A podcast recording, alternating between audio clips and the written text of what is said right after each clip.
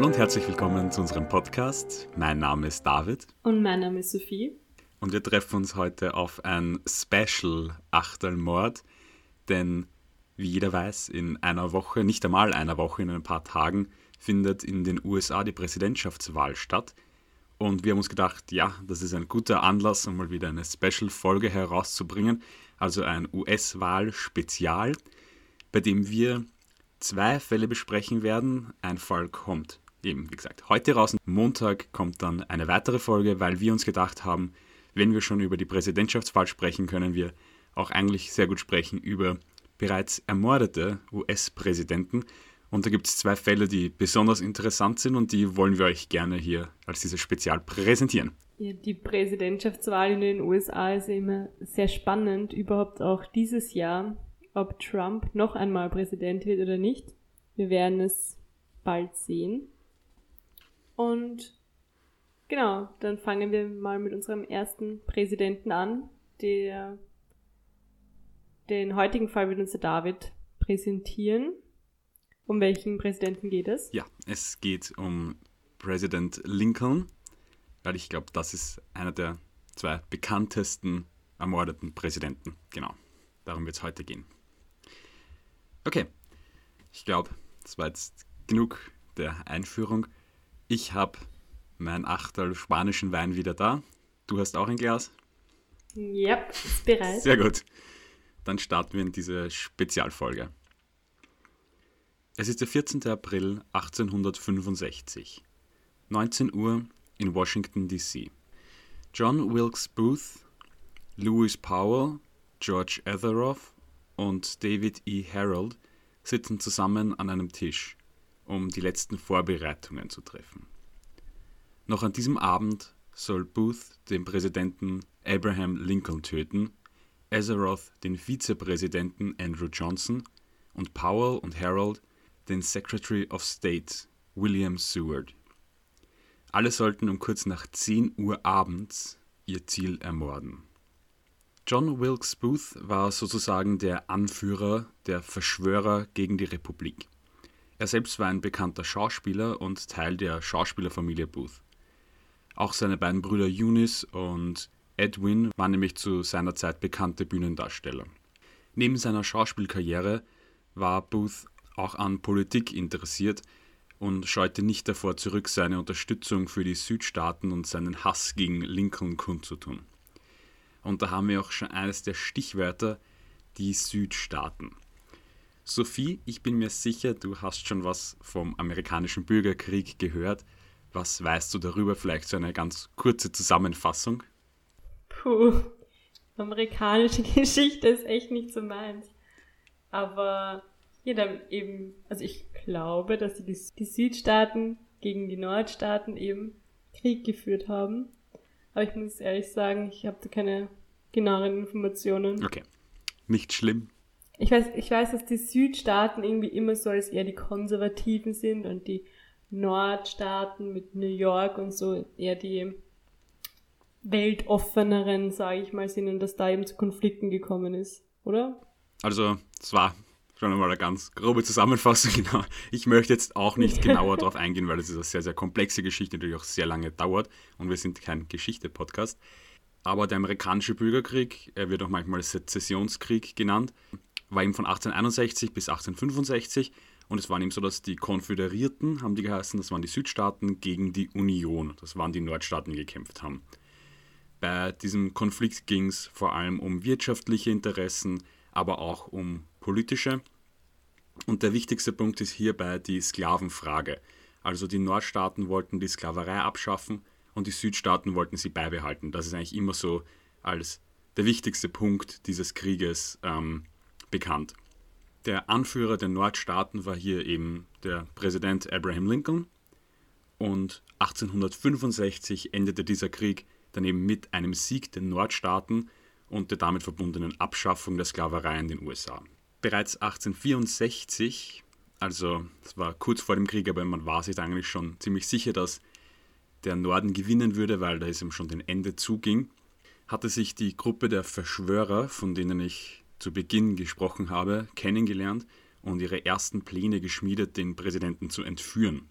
Dadurch wollten sie einen Gefangenenaustausch erzwingen, also den Präsidenten dann gegen Kriegsgefangene der Südstaaten austauschen und durch eben diese Entführung mehr oder weniger die Freilassung von Soldaten erzwingen. Am 17. März wollten sie neben während einer Theateraufführung in einem Spital entführen.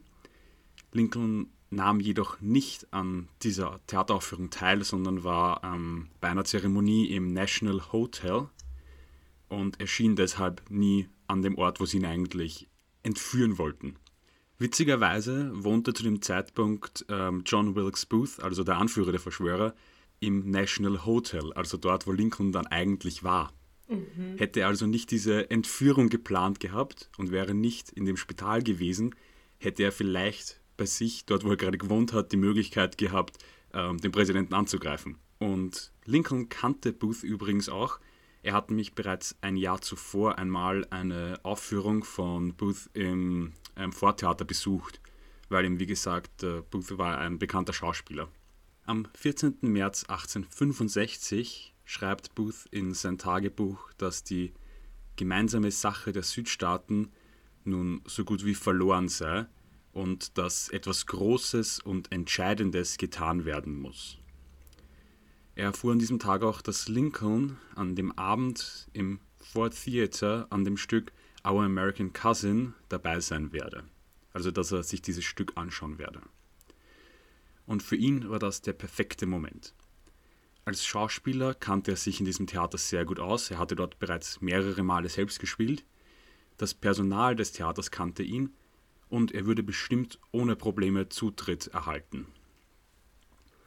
Außerdem ging er davon aus, dass er auch Zutritt zur Loge des Präsidenten erhalten würde, die vermutlich bewacht wäre, beziehungsweise man würde ihn als bekannten Schauspieler vermutlich nicht durchsuchen auf Waffen oder sonst was ähm, wenn er so ein berühmter Schauspieler gewesen ist, warum hat er dann irgendwie niemanden engagiert, den Lincoln zu töten? Hätte gedacht, dass er davonkommt, ohne dass das irgendwer sieht. Das hat ja wahrscheinlich weitreichende Konsequenzen, wenn er den Präsidenten der USA tötet, oder? Ja, dem war er sich natürlich bewusst. Das war aber für ihn ja, er war da eigentlich der großen Überzeugung. Also wie gesagt, er hat noch in sein Tagebuch geschrieben, es muss etwas Großes getan werden. Er hat da, glaube ich, eher und das ist für mich wieder eher auch das Schauspielerische dabei, weil er ist ja dann der Held, er ist ja der, der sich da inszeniert. Mhm. Und man muss bisschen natürlich sagen, er war ein berühmter Schauspieler als Theaterschauspieler in Washington. Aber das ist natürlich nicht vergleichbar heute mit einem Filmstar. Er hat keinen Oscar zu Hause und keine Millionen. Also er ist ein bekannter Schauspieler zu dieser Zeit, okay. heißt nicht, dass er ist nicht Jennifer Kein Lawrence. Filmstar. ja. ja, okay. Genau. So hätte ich mir gerade vorgestellt. ja, so ist halt leider damals noch nicht mit so Künstlern wie heute. Präsident Lincoln und seine Gäste kamen etwas zu spät zur Vorstellung. Das Stück wurde aber unterbrochen und das Lied Hail to the Chief, das ist sowas wie die persönliche Hymne des Präsidenten, wurde gespielt und die über 1000 Theaterbesucher standen auf und applaudierten, als Abraham Lincoln seine Loge betritt. Es wurde sogar eine Zeile im Text für den Präsidenten geändert. Man hatte gewusst, dass er kommen würde und deswegen wollte man ihn irgendwie einbauen in das Stück. Dem Präsidenten soll das ganze Theater außerdem sehr, sehr gut gefallen haben. So beschrieben es zumindest später die anderen Anwesenden. Also man habe anscheinend gesehen, dass er die ganze Zeit gelächelt hätte und dass er sehr vergnügt gewesen wäre bei dem Stück. Generell soll es ein sehr, sehr schöner Abend gewesen sein. Lincoln war nach seinem Erfolg im Bürgerkrieg äußerst beliebt bei der breiten Bevölkerung. Und auch seine Ehe galt ihm als sehr glücklich und sehr harmonisch. Während des kompletten Theaterstücks hielt das Paar Händchen. Und seine Frau Mary Lincoln soll Abraham sogar gefragt haben, was wohl ihre Begleiter davon hielten, dass sie und er so aneinander hingen. Und er hat ihr geantwortet, dass sie vermutlich gar nicht darüber nachdenken würden, und das sollen seine letzten Worte gewesen sein. John Frederick Parker war an diesem Abend Abraham Lincolns Bodyguard und damit beauftragt, die Präsidentenloge zu bewachen. Während der Pause verließ er seinen Posten und ging in eine nahegelegene Taverne. Es ist nicht eindeutig klar, ob er während des Attentats wieder im Theater war, aber fest steht, dass er nicht an seinem Posten war. Die meisten halten das aber im Nachhinein auch für unwichtig, da Booth als Schauspieler von Rang ja vermutlich sowieso Zutritt erhalten hätte vom Bodyguard. Um ca. 22.20 Uhr betritt John Wilkes Booth das Ward Theater und bewegt sich langsam durch die Gänge hin zur Präsidentenloge. Als erstes ging er zur Presseloge, wo man ihn sofort erkannte und einließ. Durch diese Presseloge führte nämlich dann eine zweite Tür zur Präsidentenloge. Und diese war, wie bereits gesagt, unbewacht. Booth wartete auf den Moment im Stück, in dem immer am lautesten gelacht würde, er kannte das Stück natürlich in- und auswendig. Als die Menge und auch Lincoln loslachten, trat er mit gezogener Waffe ein, zielte auf Lincolns Hinterkopf und feuerte. Die Tatwaffe war ein sogenannter Derringer, also eine ganz kleine Pistole, die sich in der Manteltasche verstecken ließ. Lincoln sackte in seinem Stuhl zusammen. Der Begleiter Lincolns, Harry Rathbone, sprang aus seinem Sessel auf und hatte ein kurzes Handgemenge mit Booth, der allerdings einen Dolch zog. Der Derringer fiel dabei auf den Boden und Booth verletzte Rathbone, bevor er aus der Loge auf die Theaterbühne sprang. Dort lief er zur Mitte der Bühne, einige der Zuschauer hielten ihn sogar für einen Teil der Aufführung. Booth blickte in den Zuschauerraum, hielt den blutigen Dolch über seinen Kopf und schrie etwas in den Zuschauerraum hinein. Was genau, lässt sich nicht wirklich sagen, aber vermutlich war es Sic Semper Tyrannis, was frei übersetzt so viel heißt wie Tod den Tyrannen. Also Latein. Das ist nämlich ein Ausspruch, den angeblich Brutus während der Ermordung Caesars getätigt hat. Was für mich auch irgendwie wieder sehr bezeichnend ist, weil das wieder diese Theaterrolle von ihm dargibt. Dass er sich dann in die Mitte von der Bühne hinstellt, den blutigen Dolch in die Höhe hält und etwas so irgendwie Poetisches sagt. Das, finde ich, passt auch dann wieder auf den Einwand von davor, hm, voll, dass ja. er da eben, diese mit der Rolle, was ich davor gemeint habe, finde ich, passt da wieder super hin, dass er damit ein Zeichen setzen wollte. Deswegen hat er niemand anderen beauftragt oder so, sondern weil er setzt da ja jetzt dieses Zeichen gegen den Tyrannen, wie er ihn nennt. Mhm. Danach soll er auch noch so etwas wie der Süden ist gerecht oder so gerufen haben, aber auch hier sind sich eben die Quellen uneinig. Booth flüchtete dann über die Bühne zum Hinterausgang, wobei natürlich ein Tumult ausbrach. Einige Personen verfolgten ihn und Lincolns Frau Mary hörte man von der Loge aus in Verzweiflung schreien. Booth verschwand dann durch eine Seitentür. In der Gasse hatte er sich ein Pferd zur Flucht bereitgestellt. Zwei anwesende Ärzte schnellten hoch in die Präsidentenloge, wo sie den Präsidenten noch lebend, aber tödlich verwundet vorfanden. Also er atmete noch, aber er war nicht ansprechbar. Die Männer brachten ihn dann aus dem Theater hinaus in das Haus auf der anderen Straßenseite, wo sie ihn dann dort in ein Bett legten. Und einige andere Ärzte aus der Umgebung, wurden zusammengerufen und es waren sich eigentlich so ziemlich alle einig, dass er die Nacht nicht überleben werde. Lincoln starb dann am nächsten Morgen um 7.22 Uhr. Zur selben Zeit, als Booth Lincoln erschoss, klopfte Lewis Powell an die Tür von William Seward, dem Secretary of State. Wie anfangs gesagt, an diesem Abend sollten ja mehr als nur eine Person sterben. Ein Bediensteter öffnete ihm, Powell behauptete, er sei hier, um Seward seine Medizin zu bringen, der war nämlich einige Tage zuvor bei einem Kutschenunfall verletzt worden und deswegen nun bettlägerig. Der Bedienstete glaubte ihm und ließ ihn ein. Vor dem Schlafzimmer aber wartete Suarts Sohn, der an dieser Geschichte Zweifel hatte und ihn nicht zu seinem Vater lassen wollte. Daraufhin zog Powell einen Revolver, zielte auf den Sohn und drückte ab. Die Waffe allerdings hatte eine Fehlzündung, weshalb er ihn mit dem Revolver stattdessen bewusstlos schlug. Powell rannte daraufhin in Suarts Schlafzimmer und stach diesem ins Gesicht, wobei ihm die komplette Wange aufschnitt aber zu diesem Zeitpunkt schnellte noch ein anderer Sohn und ein Wachmann ins Zimmer und versuchten Paul zu überwältigen. Dieser stach auf beide ein und konnte sich losreißen und dann durch die Haustür verschwinden. Und während er hinausgelaufen ist, soll er I'm mad, I'm mad geschrien haben. Also ich bin verrückt, ich bin verrückt.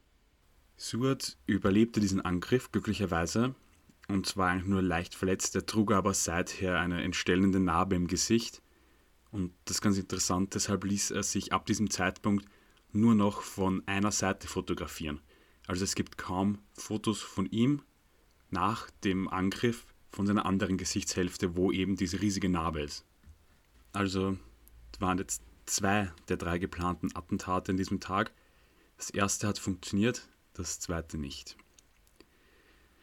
George Azeroth wurde von Booth beauftragt, Vizepräsident Andrew Johnson zu töten.